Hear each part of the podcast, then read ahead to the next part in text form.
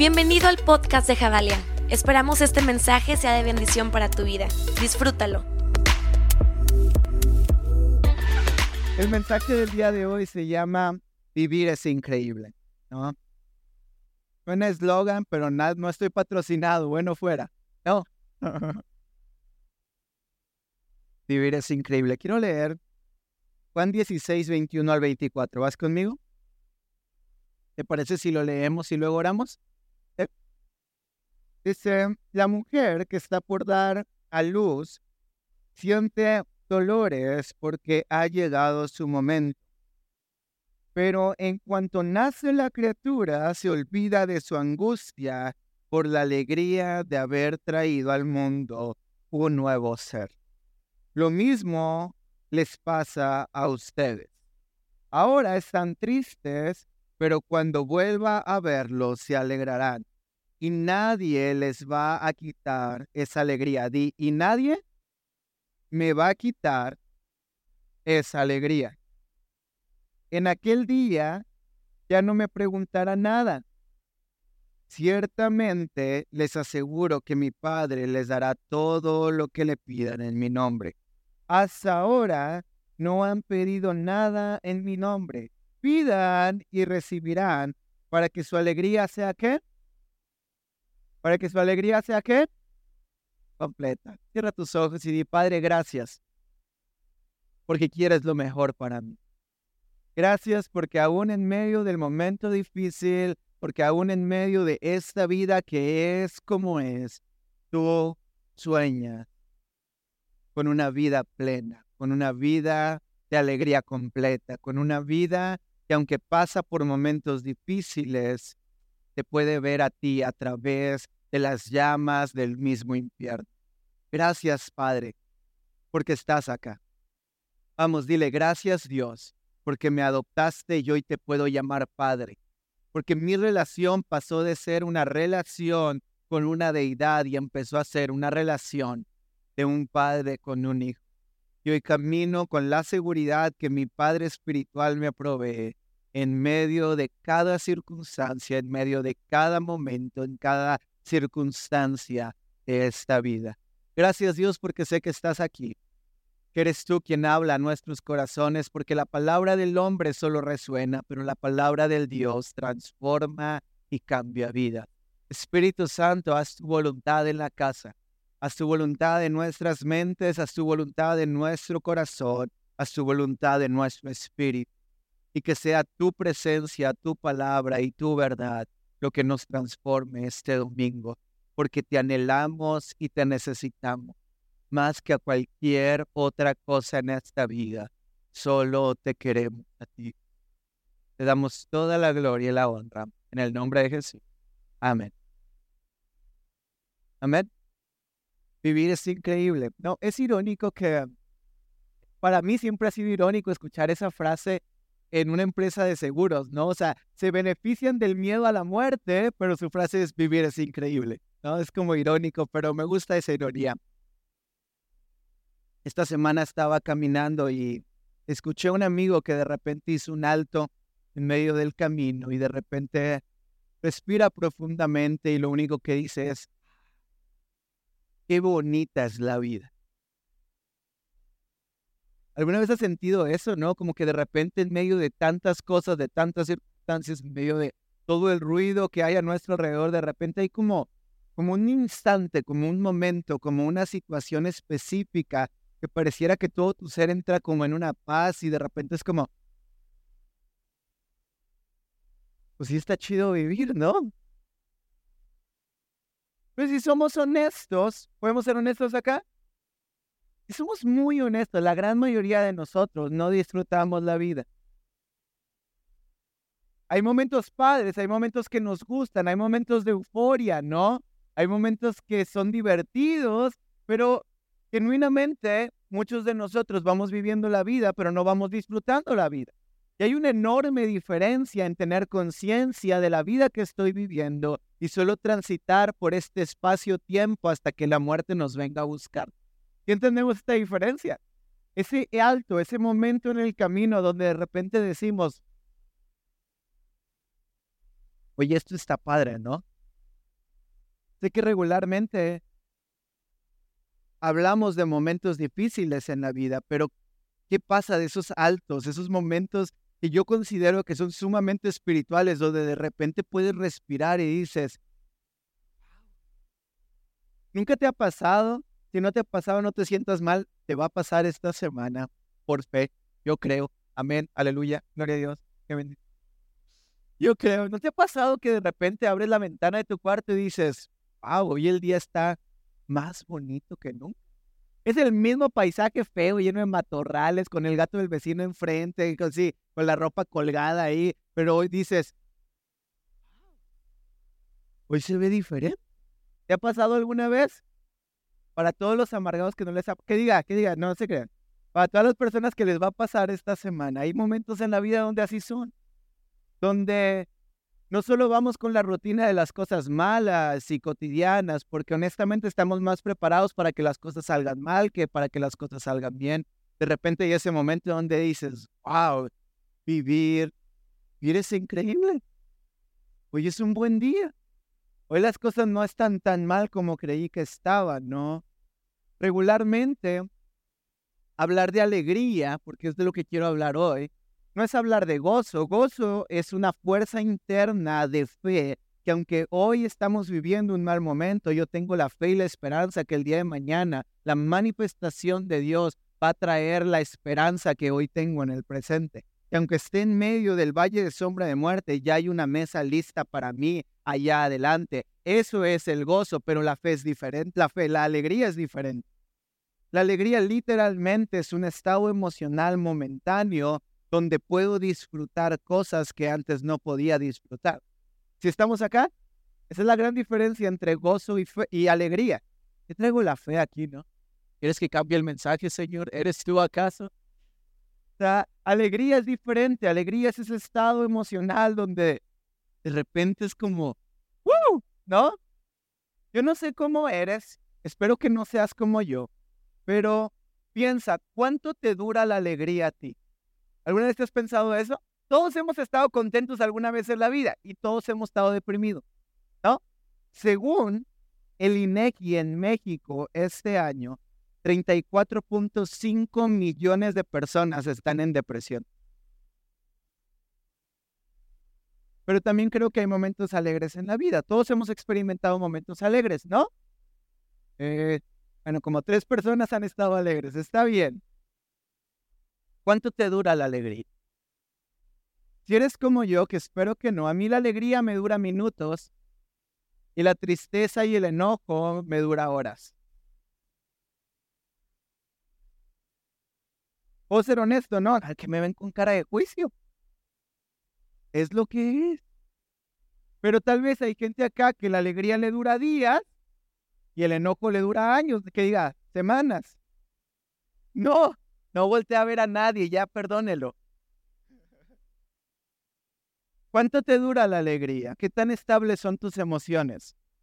Piensa un segundo si realmente vivimos en una vida donde disfrutamos cada instante porque nuestras emociones están sujetas bajo el poder del Espíritu Santo. Porque dice la Biblia que no tenemos espíritu de cobardía, sino que tenemos un espíritu de poder y de dominio propio. Eso quiere decir que mis emociones dependen 100% de lo que yo puedo hacer en mi propia percepción de la vida en medio de las circunstancias difíciles.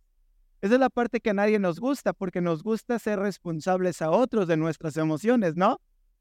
Es que tú me hiciste enojar. La ofensa es una, es una decisión. Y es la parte que no nos gusta, hacernos responsables de nuestras propias emociones. A nadie nos va a gustar eso, reconocer y decir, tienes razón, estoy exagerando, ¿no? Tienes razón, o sea, no era tan grande el problema. ¿Te ha pasado eso? Que hay problemas bien pequeños, por no decir otro adjetivo, bien pequeños, que sabes que se pueden solucionar bien fácil, pero por el orgullo de no decir que es bien fácil solucionarlo, los puedes callar por una semana. No levantes la mano ni des codazos, solo respira. ¿Me explico? Pero la responsabilidad de nuestras emociones, dice la palabra de Dios, que Él nos ha dado un espíritu de dominio propio. que conectados a su espíritu podemos tener la capacidad de dominar lo que nuestra vida está sintiendo y percibiendo. Esta semana, fiel a mi costumbre y a las benditas bromas de Dios para este su humilde servidor, me tocó una persona que me atendió mal, ¿no? Dios le encanta hacerme bromas, siempre es así. No sé por qué es así conmigo, pero ya es como algo que, como algo entre él y yo, ¿no? Entonces esta semana llegó a la gasolinera, me estaciono y, y la camioneta me decía que tenía una llanta que estaba un poco más desinflada, ¿no? Ya sabes, si te dice, eh, neumático del lado derecho, trasero, está desinflado. Entonces llego y le digo al cuate, hola, buenas tardes. Oye, ¿me puedes ayudar a poner gasolina, poder ponerle aire a la llanta derecha? Y se la señalo, le digo a la llanta, a la llanta izquierda, por, le digo a la llanta izquierda de la parte de atrás. Y me dice, ¿izquierda o derecha? Y le digo, izquierda. Esa es la derecha para mí. Y le digo, bueno, pero es mi izquierda, ¿puedes ponerle a esa? Mm, no, porque si esa es la izquierda, le voy a poner a la otra, pero si quieres a la derecha, le pongo a esta. Hijo de Dios. No. Literalmente me desabroché el, e, e, el, cinturón y le dije, ok, a esa, a esa llanta, ponle aire. Ok, le voy a poner a la derecha. Ya lo perdoné. Ahora, en la realidad él tenía razón, ¿no? Era su derecha en mi realidad y en mi punto de vista, yo tenía razón, era mi izquierda. El carro me dice izquierda. ¿Por qué? Porque está hecho para mí, para que yo lo vea y en mi perspectiva yo entienda que esta es la izquierda, ¿no? ¿Es la izquierda o no? ¿Seguros?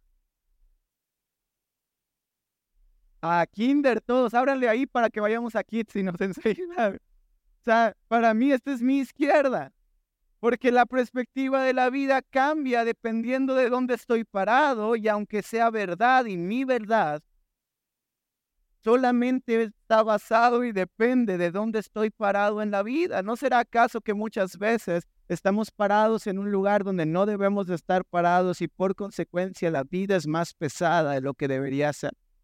¿No será acaso que muchas veces estamos parados en nuestra experiencia, en nuestro dolor, en nuestros malos momentos, en lo que me han dicho, en mis etiquetas, en mi pecado, en lo que he vivido y no estoy parado en el fundamento de Cristo Jesús y por eso estoy en toda la vida diciendo, en la izquierda, por favor, y Dios diciéndote, hey, compadre, es la derecha. No, pero esta es mi izquierda y Dios diciéndote, sí, pero mi derecha es mejor que tu izquierda. Pero es lo mismo, no, sí, pero tú di que es la derecha.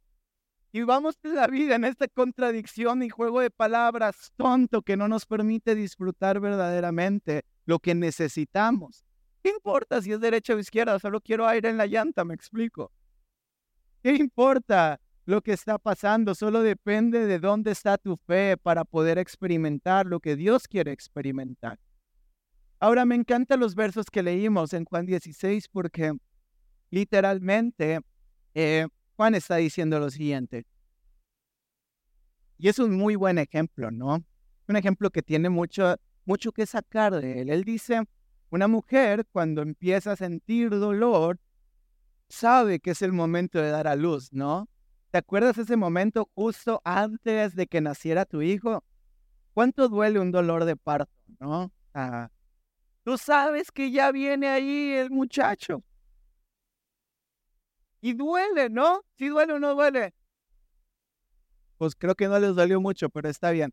Mándales otro Dios, por favor, para que No, ¿qué pasó? Hay que crecer en la iglesia, ¿no? Bueno, está bien. duele, dice la Biblia, que después de que el niño nace, ¿qué viene? Mucha alegría y se te olvida que llevabas 12 horas de labor de parto, literalmente gritando, golpeando a tu esposo, arañando, gritándole al doctor, porque de repente tienes a un niño inocente aquí en los brazos, ¿no? Y las lágrimas se tornan del dolor a la alegría porque la misma situación tiene una perspectiva diferente dependiendo del momento en el cual lo estás experimentando. Pero al final de cuentas es la misma situación. ¿Estamos acá? Es exactamente lo mismo que estamos viviendo. Y luego Él nos hace una promesa y la promesa es que sí, en esta vida va a haber momentos difíciles, que sí, en esta vida nuestras emociones nos van a jugar, que sí, en esta vida vamos a pasar y atravesar por cosas que no queremos, pero al final de cuentas, Él va a venir por nosotros y todo el dolor se va a acabar y toda la tristeza se va a acabar y todo lo que nos preocupa no va a ser nada, porque vamos a estar frente a frente al Señor de señores, Rey de reyes. Y qué hermoso momento cuando todo se ha eclipsado por su presencia, por su amor y por su bondad. ¿Te imaginas eso? Y luego el autor hace un cambio y de repente dice, pero ustedes ahora. Ok, ya te muestra que hay esperanza, pero ustedes ahora no han vivido en plenitud porque no están alineada su visión a la voluntad del Padre. Eso termina diciendo, dice,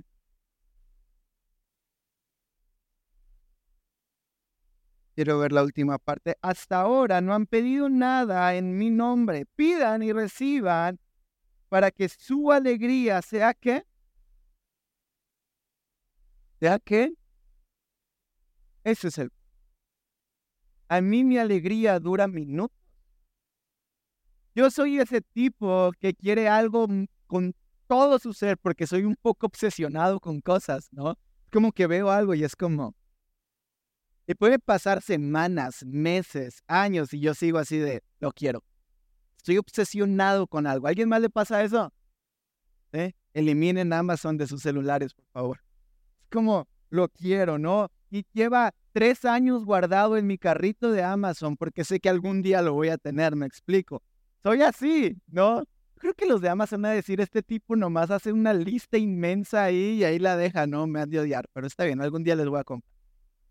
Es como me obsesiono con algo, pero cuando llega, mi alegría dura minutos. Son como, ¡eh! Llegó, lo logré, yo sabía que iba a poder tenerlo, lo uso, ta, ta, ta, es súper increíble y después, listo, lo limpio, lo pongo en el almacén, cierro el almacén y el próximo año te veo, ¿no?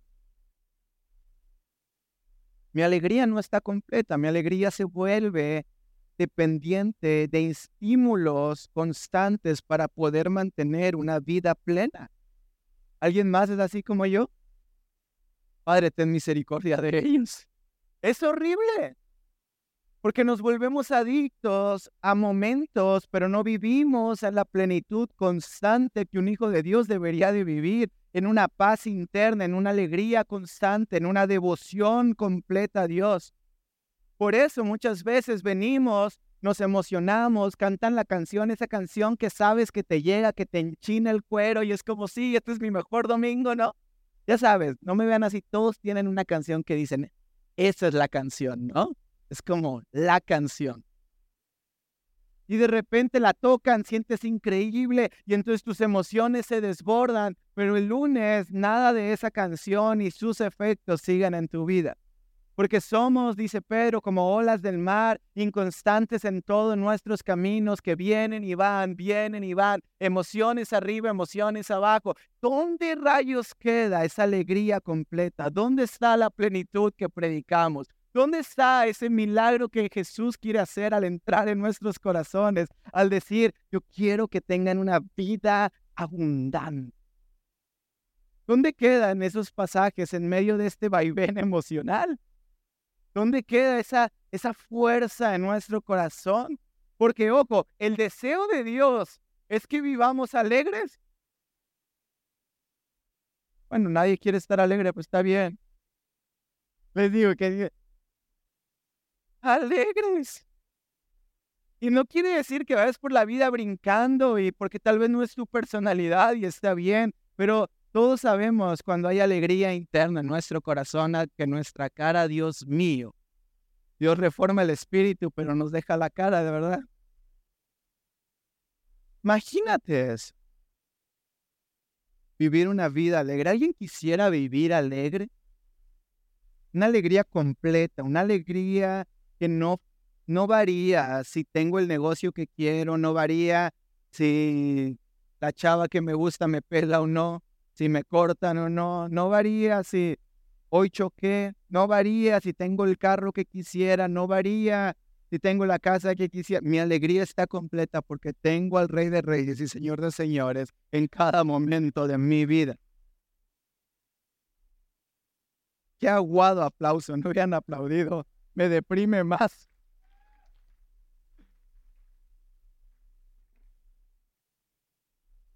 Ese es el punto. ¿Qué pasa? ¿Por qué vivimos esos momentos donde el Espíritu mueve? Porque no quiero hacer una predicación donde solamente sea, ¡uh, sí, quiero vivir alegre! No, necesitamos trabajar para eso. La posibilidad está, el camino está abierto, el velo se rompió, la presencia de Dios es accesible para todos. Vengan, hay libre acceso al trono de la gracia de Dios, encontrarán el socorro que sus almas necesitan. La puerta se abrió, no hay límites, no hay barreras, no hay medios, solo estamos Él y nosotros. ¿Qué pasa? ¿Por qué no damos ese paso para permanecer en su presencia todos los días de nuestra vida y tener la plenitud emocional que Él quiere que tengamos? Qué triste es ver creyentes con el autor y consumador de nuestra fe a un lado, deprimidos en la vida sin creer que hay esperanza. ¿Qué pasa, iglesia? ¿En verdad dependemos de nuestras emociones o dependemos de aquel que con el gozo puesto por delante murió en una cruz, soportó el dolor porque sabía la meta final que nos espera. ¿No será acaso que nuestra vista está muy corta y estamos por la vida simplemente queriendo que las cosas sean a la derecha cuando Jesús ya hizo todo a la izquierda? ¿No será acaso que seguimos obstinados por ideas falsas en nuestra percepción mental que no nos permiten entender que lo único que necesitamos en esta vida ya lo tenemos? Se llama Jesucristo. Yo sé que no es muy emocionante. ¿Por qué? Porque el engaño de este siglo nos lleva a creer que valemos por lo que tenemos. No hay nada que me encante más que conocer a otras creyentes, de otras iglesias, a otros pastores, porque sabes qué es lo primero que me preguntan. Les vale quién soy. Lo primero que me preguntan es cuánta gente tienes en la iglesia. Como si mi valor como hijo de Dios dependiera de cuánta gente viene o no viene. Es la mentalidad que hay. El engaño del siglo de la productividad injertado en la iglesia. ¿Cuánto tienes en tu banco? ¿Cuánto tienes casado? ¿Dónde vives? ¿Qué carro manejas? ¿Qué ropa usas? ¿Eres soltero? ¿Cuántos años tienes? ¿No? Entonces el valor de tu vida depende de las metas que el mundo ha puesto. ¡Qué absurdo! Yo dependo por el precio de aquel que murió en la cruz del Calvario y pagó con su sangre para que mi vida tuviera el valor de un hijo de Dios. Ahora, parábola del sembrador. Estás acá conmigo. Hay un sembrador que sale a sembrar y de repente dice que avienta semillas que caen en el camino, otras caen en piedras, otras caen en espinas y otras caen en buena tierra. A todos les cae la misma semilla, la misma palabra, la misma calidad. El punto es la posición del corazón para escuchar y entender lo que Dios está hablando. Me encanta, me encanta cuando alguien se acerca después del servicio y me dice, me gustó mucho que hoy hablaras del Espíritu Santo. Ni hablé de eso, pero bueno, algo se llevaron. Quién sabe quién le habló eso, pero está bien. No, la gente nomás se queda con las cosas que le dan risa. Está bien, mínimo algo se quedan. Está bien. Pero es así, la palabra cae a todos. Lo que tú oyes le cae a otro. Lo que Dios habla lo está hablando para todos. No importa si llegaste temprano, si llegaste tarde, si tu cuenta está vacía, tu cuenta está llena. No importa si vienes en Uber o en taxi o vienes caminando o vienes en un Mercedes. No importa, la palabra cae en todo lado. Es irrelevante eso. Lo único relevante es la postura de tu corazón, donde la tierra, cómo está la tierra de tu corazón, donde la palabra cae. El fruto que da depende del corazón preparado para escuchar esa palabra. El problema es que escuchamos la palabra, pero Vean lo que dice. Quiero solo centrarme en un tipo de tierra porque he sentido en mi espíritu que literalmente mi generación hoy está ahogada entre los espinos de los engaños sistemáticos y filosóficos de este siglo.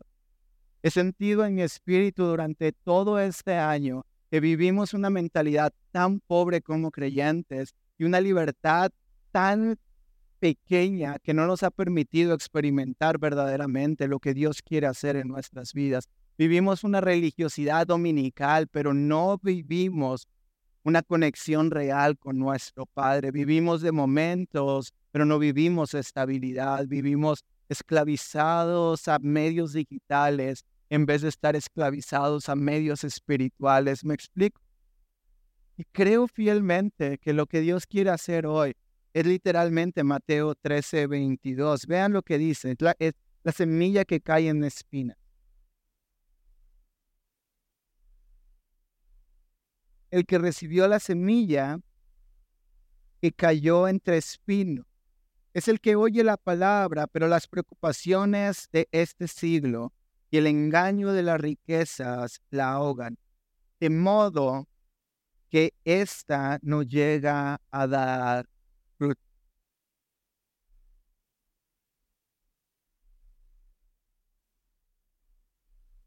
La palabra viene cada domingo escuchas que Dios es bueno, ¿no? ¿Cuántas veces has escuchado en tu vida que Dios es bueno?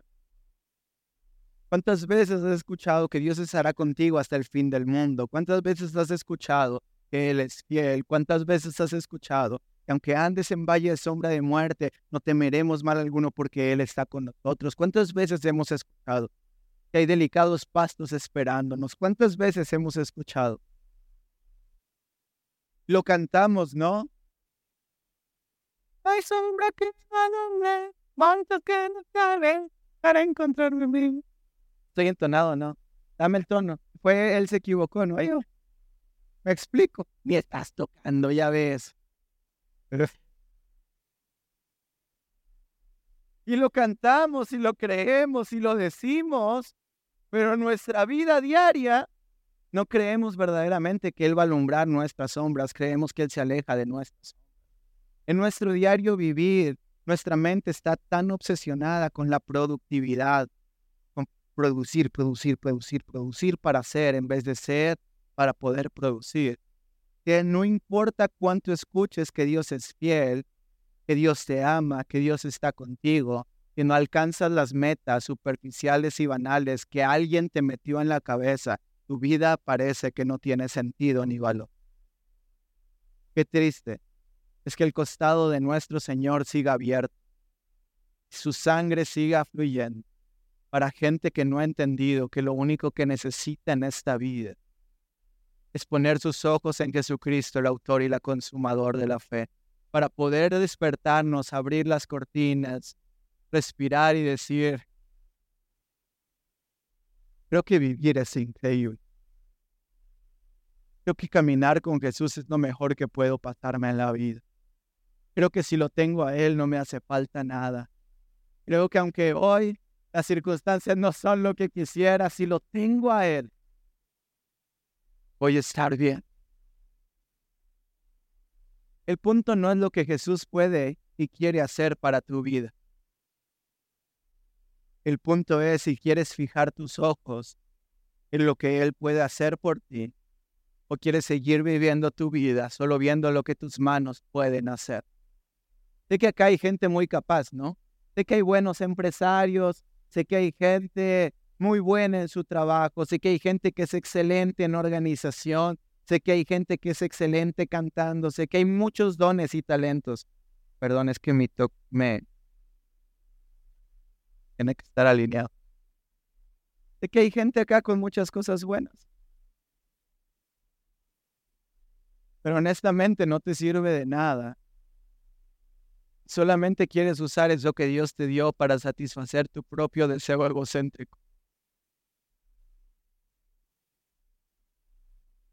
Vivir es increíble cuando nuestros dones y talentos son puestos en manos y entendemos que es Él el que hace que la vida tenga sentido. y entendemos que es Él el que le da ese sazón a cada momento difícil, porque aunque hoy estamos en un dolor de parto, el día de mañana tendremos la promesa en nuestras. ¿Es así? Porque aunque hoy el momento no es lo que yo quiero, mi vista está puesta en Él, y sé que al final de cuentas no es la circunstancia, es lo que yo estoy viendo de la circunstancia. Y tan solo fijáramos nuestros ojos en Cristo, podríamos decir que vivir es increíble. El problema es que tenemos el síndrome del hijo que se queda en casa. ¿Recuerdas la parábola del hijo pródigo? Un hijo pide su herencia, se va, se gasta toda la herencia, termina comiendo con cerdos y regresa a casa del padre. Todos esperamos que el padre lo regañe, lo castigue, pero el padre le da la mejor túnica, mata un buen cabrito haber sido regio ese padre, le da un anillo y lo abraza. Pero ¿qué pasa del otro lado de la historia? Está el hijo que siempre estuvo en casa.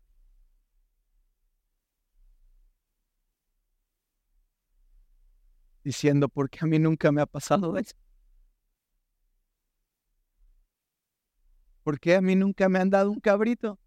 Porque mi vida no es así. Porque a mí nunca me han dado una túnica. Porque yo nunca he tenido ese abrazo porque yo nunca he experimentado eso y va por la vida viviendo en la casa, pero mendigando aquello que siempre tuvo, pero nunca fue consciente que lo tuvo. Me encanta cuando el padre voltea y le dice, siempre lo has tenido. A tu hermano le estoy matando un cabrito, tú has tenido toda la maná de cabritos disponible para ti, solo que nunca la has tomado. A tu hermano le estoy dando una túnica, tú tienes todo mi closet abierto y nunca te has vestido con lo que hay en el closet. A tu hermano le doy un anillo, pero tú tienes mi corazón porque has estado conmigo todo el tiempo. Tenemos el síndrome del hijo que vive en la casa. Creyentes, cristianos, levantamos nuestras manos, gritamos, alabamos, pero al final de cuentas, pasamos nuestro éxito en la decadencia de alguien más. Pasamos nuestro éxito en los números que podemos tener, en los momentos, en las comparaciones, en lo que vemos de una vida falsa y superficial de alguien al otro lado del mundo que sonríe para una selfie, pero llora cuando las cámaras están apagadas. Pasamos nuestra vida en ideas muy pobres. Cuando el Padre está en la casa, tu espíritu está en la casa y está disponible para Solo tú decidirás cómo vivirás la vida, anhelando lo que otros tienen o entendiendo que tú ya tienes todo. Solo tú definirás qué tan triste y deprimido seguirás en esta vida. Y podrás decir y ir navegando con la bandera de esta vida es una porquería, o podrás navegar con la bandera de esta vida es increíble. Porque si Jesús está conmigo, entonces Él es el camino, sé hacia dónde voy, Él es la vida, entonces puedo sentir lo que estoy experimentando. Y Él es la verdad, entonces nada me ata porque la verdad me ha hecho. Solo tú decides cómo navegar. El camino es el mismo, me explico, pero la barca a la que te subes es completamente diferente. Yo creo hoy que Él nos está haciendo libres de ese síndrome de hijo que está en la casa está en la casa, pero no experimenta y no toma lo que la casa provee. Yo creo en una iglesia que hoy camina libre, porque su mayor ambición es estar tirado ante los pies del autor y consumador de la fe. Es estar tirado ante los pies de aquel que murió en una cruz, que no menospreció el dolor, que no se hizo para atrás, que fue obediente hasta la muerte y muerte de cruz, porque yo sé que si Él murió por mí, yo puedo vivir por Él. Porque lo que Él hizo en esa cruz es intercambiar mi destino por el suyo, mi título por el suyo, mi dolor por el suyo. Y de ser un mendigo huérfano como un abortivo, un bastardo, dice la Biblia, Hoy puedo tener túnica y anillo porque el rey me ha adoptado como su. No camines en la casa del rey de reyes, con el anillo de adopción, pero con la ropa de mendigo. No vale la pena vivir así. La gente en el ocaso de su vida se da cuenta que lo más simple y lo más sencillo de la existencia es lo más valioso. Y que perdemos el impulso de nuestra vida anhelando y deseando cosas que no nos van a llenar, que solo son momentos en nuestras emociones, que solo son esos, esos pequeños momentos donde, como alguien que se droga, me explico, donde sientes la euforia en el momento que te estás drogando y es como, ¡Woo! Yo nunca lo hice, no me veas así, pero dicen por ahí. Yo no quiero vivir de momentos, yo quiero vivirlo en la plenitud de Cristo Jesús. Yo no sé tú, pero yo no quiero ir en el engaño de este siglo que valgo por lo que logro. Mi valor no está en lo que logro, mi valor está en lo que Él logró. Gracias por escucharnos. Recuerda que juntos construimos la visión. Si tú quieres ser parte de lo que Dios está haciendo en casa, puedes hacer tu donativo a nuestra cuenta de PayPal, generosidad.javalia.org. Juntos conectamos generaciones con Dios que cambien el mundo.